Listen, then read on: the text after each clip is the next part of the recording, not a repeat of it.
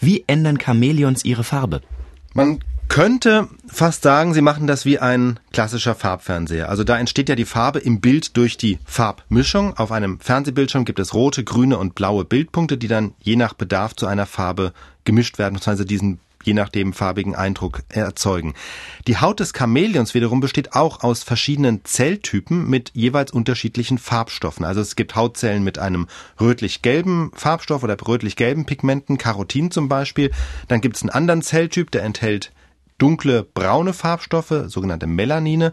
Und der dritte Zelltyp, da ist es ein bisschen anders, der enthält jetzt nicht direkt einen Farbstoff, aber bestimmte Kristalle, die dann das Licht je nach Bedarf unterschiedlich stark brechen oder reflektieren und dadurch erzeugt das Chamäleon auch unter Umständen einen bläulichen Farbton. Also ähnlich wie der Himmel oder das Meer blau erscheint, obwohl kein blauer Farbstoff drin ist, passiert dieser Effekt dann auch in bestimmten Zellen beim Chamäleon, sodass ein blauer Eindruck entsteht.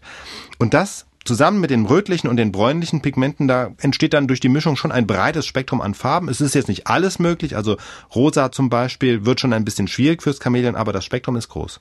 Aber trotzdem kann das Chamäleon diese Farben ja offenbar an- und abschalten, also je nach Bedarf einen Farbstoff in diese Hautzellen freisetzen und im nächsten Moment wieder verschwinden lassen. Wie geht das? Ja, das ist auch sehr raffiniert. Also die Menge des jeweiligen Farbstoffs in den Zellen verändert sich erstmal nicht, aber was sich verändert ist, wie sich der Farbstoff in der einzelnen Zelle verteilt oder ausbreitet. Das heißt, wenn das Chamäleon jetzt eine rot-gelbe Farbe annehmen soll, dann breiten sich diese entsprechenden Farbstoffe in der Zelle schön aus.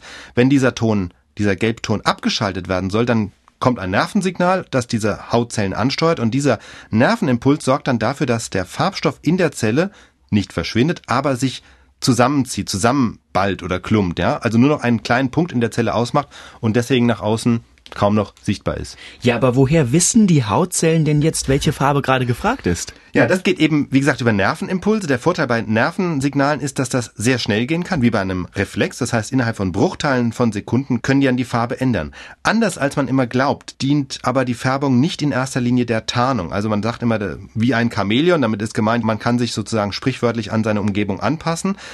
Aber die wichtigste Funktion der Färbung ist eigentlich die Kommunikation mit anderen Tieren. Das kann man beobachten, wenn man zum Beispiel guckt, wann ändert sich die Farbe eines Chamäleons besonders schnell. Und das tut es nicht, wenn die Umgebung wechselt, sondern wenn es einem Artgenossen begegnet. Dann geht das unter Umständen ruckzuck, wenn ein Chamäleonmännchen einem anderen Männchen begegnet oder einem Weibchen. Und das Chamäleon benutzt die Farbe auch zur Temperaturregelung. Also wenn es ihm zu kalt ist und es gern etwas wärmer hätte, dann wird die Haut dunkler erzeugt also mehr dieser dunkelbraunen Farbstoffe und die absorbieren dann mehr Sonnenwärme und es wird dem Chamäleon einfach wärmer.